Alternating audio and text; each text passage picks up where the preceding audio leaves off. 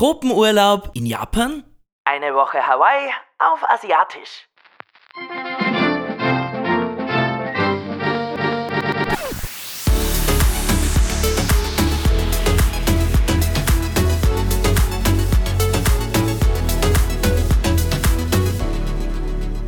Anlässlich meines 30. Geburtstags sind mein Mann und ich vor kurzem Richtung Sommer, Sonne und Subtropen aufgebrochen. Und das alles innerhalb des Landes. Nur tropische Inseln in Japan? Richtig gehört. Hier ist Alex, euer Ösi in Kawasaki, diesmal mit einem kleinen Reisebericht von unserem Okinawa-Urlaub Mitte Oktober. Wie sieht's dort aus? Was kann man unternehmen? Und vor allem, was gibt's zu essen? Ja, mittlerweile hat es auch hier abgekühlt, wobei das Wetter momentan gern zwischen 6 und 15 Grad herumspringt. Schnee ist, wenn überhaupt, in Tokio erst für Januar vorhergesagt. Das soll mir recht sein, Schnee ist in einer Großstadt ja meist nicht gerade märchenhaft. Und bevor ich jetzt mit meiner Urlaubserzählung starte, möchte ich euch ein kleines Update geben. Was tut sich gerade bei mir? Es ist kaum zu glauben, aber ich habe endlich mein Visum erhalten, samt Arbeitserlaubnis. Bisher hatte ich nur Touristenstatus und musste darauf warten, dass die Einwanderungsbehörde meinen Antrag abschließt. Über das Unternehmen meines Mannes haben wir die Unterstützung von einer eigenen Visumsagentur bekommen, die uns da wirklich tatkräftig zur Seite gestanden ist. Ihr müsst wissen, für gleichgeschlechtliche Paare gibt es nämlich offiziell kein Partnervisum. Allerdings für ausländische Paare wie uns gibt schon eine Möglichkeit, um an ein zumindest ähnliches Visum zu kommen. Aber ohne die Unterstützung von eben dieser Agentur hätten wir das vermutlich nie erfahren. Auf dem Gebiet hat Japan auf jeden Fall noch Nachholbedarf, dazu aber gern ein anderes Mal mehr. Wie gesagt, Visum ist da. Es ist auch gerade unser fünfter Monat hier angebrochen, insofern wurde es auch wirklich Zeit, ich würde ja lügen, wenn ich sage, dass ich mir im Vollzeitberufsleben nicht schon mal seine Auszeit gewünscht habe. Es war auch einige Wochen lang wirklich angenehm, mich ausschließlich um den Haushalt zu kümmern, ein paar kleine Ausflüge zu machen oder an der Musik und dem Podcast zu arbeiten. Aber, und hier jetzt meine große Erkenntnis, mir fehlt auch einfach der geregelte Alltag. Diese Aussage werde ich vermutlich in ein paar Monaten schon wieder bereuen. Aber zumindest bei mir schleichen sich dann doch äh, leider immer wieder so Durchhänger ein, also Phasen, in denen ich mich ein bisschen antriebslos fühle, wo ich dann einfach keine Lust habe, kreativ zu sein oder verstärkt Japanisch zu lernen. Was da mitspielt, ist sicher auch, dass mir die verschiedenen sozialen Kontakte im Alltag fehlen im Berufsalltag ist man ja ständig von Kolleginnen und Kollegen umgeben, ob man will oder nicht. Und ich war da schon sehr verwöhnt in der jüngeren Vergangenheit. Hier in Japan haben wir glücklicherweise auch schon ein paar Freund- und Bekanntschaften geschlossen, aber da trifft man sich dann natürlich auch nicht jeden Tag. Im Alltag kommt erschwerend auch die Sprachbarriere dazu und dass die Leute hier schon deutlich distanzierter sind. Da fühle ich mich hin und wieder schon ein bisschen isoliert. Wenn das aber der Fall ist, weiß ich, dass ich wieder mal einen kleinen Ausflug unternehmen sollte und dann passt das eigentlich schon wieder. Zum Glück sind wir auch weiterhin vom großen Heimweh äh, verschont geblieben. Außerdem bin ich ja dank Visum jetzt drauf und dran, mit dem Arbeiten zu beginnen. Mal sehen, wie sich das entwickelt. Und ja, ich bin tatsächlich 30 geworden. Nie hätte ich gedacht, an meinem 30. Geburtstag mal am anderen Ende der Welt zu leben und dann den großen Tag so weit weg von der restlichen Familie und von Freunden zu verbringen. Konkret waren wir in den paradiesischen Subtropen Japans. Und das war jetzt eigentlich auch gar nicht so schlimm. Aber von vorne. Im Oktober hatten wir einen der verheerendsten Taifune der letzten Jahrzehnte erlebt, Davon habe ich euch jetzt schon das letzte Mal erzählt. Und wie es der Zufall wollte, hatten wir genau für den Tag nach dem Taifun einen Flug gebucht. Der Plan war eine Woche Urlaub auf der Insel Okinawa als wahnsinnig großzügiges Geburtstagsgeschenk von meinem Mann. Dem Taifun ist zwar ein extrem heißer Tag gefolgt, Das kommt auch recht häufig vor. Trotzdem wurde unser ursprünglicher Flug gestrichen und der öffentliche Verkehr war immer noch großteils lahmgelegt. Wir konnten aber zum Glück rechtzeitig und kostenlos umbuchen und sind daher mit einem Tag Verspätung gestartet. Okinawa ist eine eigene Präfektur. Sie liegt knapp zweieinhalb Stunden südwestlich der japanischen Hauptinsel. Das ist ungefähr auf halber Strecke Richtung Taiwan, mitten im ostchinesischen Meer. Okinawa besteht wiederum aus 150 Inseln. Wir haben uns für die größte davon entschieden, die Hauptinsel Honto. Für diese Insel sprechen einerseits die deutlich günstigeren Flüge und das größere Hotelangebot. Vor allem, wenn man so kurzfristig bucht wie wir. Es heißt, die Sommer dort dauern wesentlich länger. Aufgrund der tropischen bis subtropischen Lage ist das Klima auch milder und sogar jetzt Anfang Dezember hat es noch knapp über 20 Grad. Da uns während der Sommermonate ja der Umzugswahnsinn fest im Griff hatte, war Okinawa eine ideale Möglichkeit, um uns noch ein paar Tage Sonne zu gönnen. Die kleineren Inseln, für die wir uns zumindest dieses Mal nicht entschieden hatten, gelten als äh, verträumter und malerischer als die Hauptinsel. Unser Plan war es aber ohnehin, uns hauptsächlich zu entspannen und mit dem Mietwagen ein paar Gegenden zu erkunden. Und ein Auto ist dort wirklich Gold wert. Bereits vorab hatte ich mich äh, vorbereitet und immer wieder gelesen, dass die Hauptstadt Naha, sagen wir so, nicht gerade vor Charme sprüht. Dieses Bild hat sich für uns dann auch bestätigt, als wir dort gelandet und durchgefahren sind. Aus diesem Grund hatten wir uns auch für ein Hotel am gegenüberliegenden Ende der Insel entschieden. Dort gibt es genauso schöne türkisblaue Strände, aber deutlich mehr Natur und Ruhe. Dafür mussten wir allerdings die knapp zweistündige Autofahrt vom Flughafen hinauf bis in den Norden auf uns nehmen. Die meisten historischen Sehenswürdigkeiten liegen dennoch im Umkreis der Hauptstadt. Dazu gehörte auch die beliebte Burg Shuri, ein wahrer Ausflugsmagnet, den wir uns für ein anderes Mal aufgehoben hatten – Eben deshalb, weil wir zwei Stunden Anfahrt gehabt hätten. Ich sage jetzt aber gehörte, deshalb, weil die Burg leider vor kurzem bei einem Großbrand vollständig zerstört wurde. Vielleicht habt ihr es ja gehört. Es ist wirklich sehr schade drum und ja, für uns auch ärgerlich, dass wir sie eben nicht mehr gesehen haben. Rund 10% der Insel sind übrigens in US-amerikanischer Hand. Sie werden für Militärbasen verwendet. Es gibt daher sogar ein sogenanntes American Village, ein Vergnügungsviertel mit Pizza, Tacos und nicht zu vergessen einem Riesenrad. Auch das hatte in unserem Reiseplan leider keinen Platz mehr. Aber genug jetzt von Dingen, die wir nicht angeschaut haben. Wir sind nämlich wirklich viel herumgefahren, auf der linken Straßenseite wohlgemerkt, und den ruhigeren Norden mit seinem üppigen Grün kann ich euch sehr empfehlen.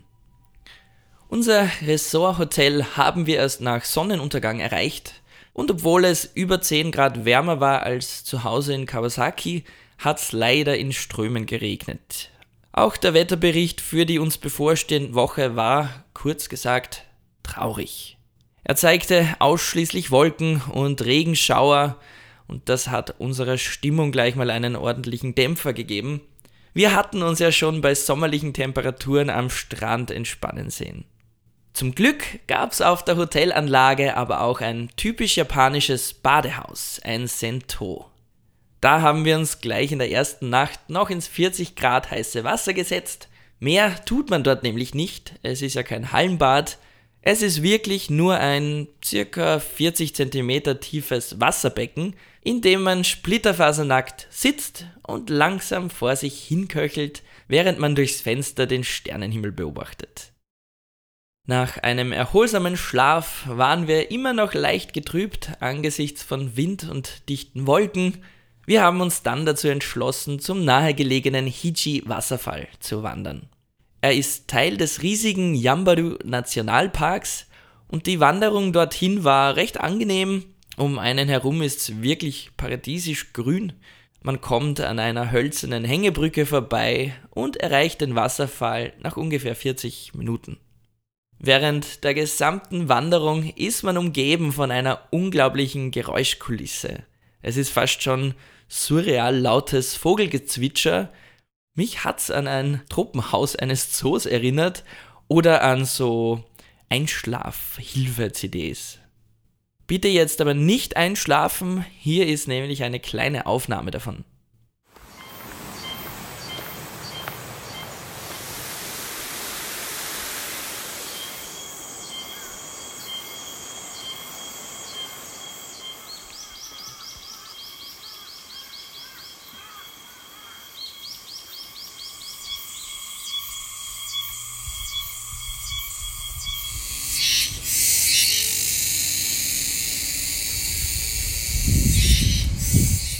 Kaum aus dem quasi Dschungel herausgewandert, haben wir unseren Augen nicht getraut. Die dichte Wolkendecke ist tatsächlich aufgerissen, der Wind hatte sich gelegt und da war sie plötzlich die erhoffte Sommersonne. Wir sind zurück zum Hotel gedüst, in unsere Badesachen geschlüpft und schon waren's zwei kleine Regenbogenfische, die mit dem knalltürkisen Meer um die Wette gestrahlt haben. Die Insel ist sehr schmal, aber lang und ungefähr in der Mitte liegt die Stadt Nago mit dem Churaumi Aquarium, dem zweitgrößten Aquarium der Welt. Und es war auch wirklich sehr beeindruckend. Um die Gegend herum, also im Meer, liegen drei Mini-Inseln, die wir über Brücken ganz gut mit dem Mietauto erreichen konnten. Besonders gefallen hat mir da die bergige Insel Kori wo wir uns nicht nur einen herzförmigen Felsen im Meer, den Hard Rock, angesehen haben, sondern auch vom Berg aus einen wirklich atemberaubenden Blick auf den Sonnenuntergang über dem Meer hatten. Sehr romantisch und extrem fotogen, glaubt mir. Wir haben die beliebten Strände Sesoko Beach und Emerald Beach abgeklappert, gefunden dank diverser Blogs und natürlich auch Google da wir in der Nachsaison auf Okinawa waren, war es eigentlich überall sehr ruhig. Also vor allem für japanische Verhältnisse. Nichtsdestotrotz ist das Badevergnügen im Meer ein bisschen eingeschränkt. Es gibt halt, naja, ganz Japan-typisch auch eine Menge Regeln, was das Baden betrifft. Die Badebereiche vieler Strände sind aus Sicherheitsgründen genauestens abgegrenzt und gekennzeichnet. Es gibt wohl durchaus einige gefährliche Meeresbewohner im ostchinesischen Meer. Beim Emerald Beach war dadurch die tiefste Stelle direkt an der Absperrung ungefähr 1,40 Meter tief. Schnorcheln oder gar Schwimmflossen waren verboten und mitten im Badebereich, also im Wasser, gab es außerdem einen Rettungsschwimmerturm, damit auch wirklich nichts ungesehen bleibt. Ein anderer Strand war wiederum zum Schnorcheln. Die bunten Tropenfische kommen hier sogar bis ans Ufer. Zum Glück, muss man sagen, denn an der tiefsten erlaubten Badestelle ging mir das Wasser gerade einmal bis zur Hüfte. Es lohnt sich also, sich vorab über den jeweiligen Strand zu informieren. Unser Favorit war trotzdem unser Hotelstrand, der Okuma Beach. Weitläufig, kaum Menschen und keine Absperrungen. Das Hotel hat übrigens auch eine Schnorcheltour angeboten, da sind wir mit dem Boot raus aufs Meer gefahren und das war wirklich cool. Zur Inselerkundung gehört unbedingt auch die Kulinarik. Japanisch ist ja nicht gleich japanisch.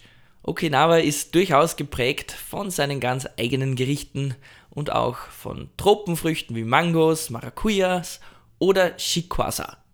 Letztere ist eine grüne Zitrusfrucht. Es gibt auf Okinawa sogar Fanta mit Shikwasa-Geschmack. Mich erinnert's an eine säuerliche Mandarine. Aber heimisch hin oder her, die Maracujas, die ich dort auf dem Markt gesehen habe, kosteten ab 4 Euro pro Stück aufwärts. Ein Preis, der selbst mir als passionierten Maracuja-Liebhaber dann doch zu exotisch war. Wie vermutlich überall in Japan kommen aber auch Fleisch und Fisch nicht zu kurz. Bekannt sind Soba-Nudelsuppen mit zartem Schweinebauch oder auch frischeste Sushi-Sets zu kleinsten Preisen. Auch in unserer Hotelanlage gab es ein paar unterschiedliche Restaurants, von regional bis international. Wir haben aber auch sehr gern außerhalb in kleinen Isakayas gegessen, also in japanischen Wirtshäusern. Mein Inselfavorit und absolute Empfehlung ist übrigens das Gericht Goya Champuru.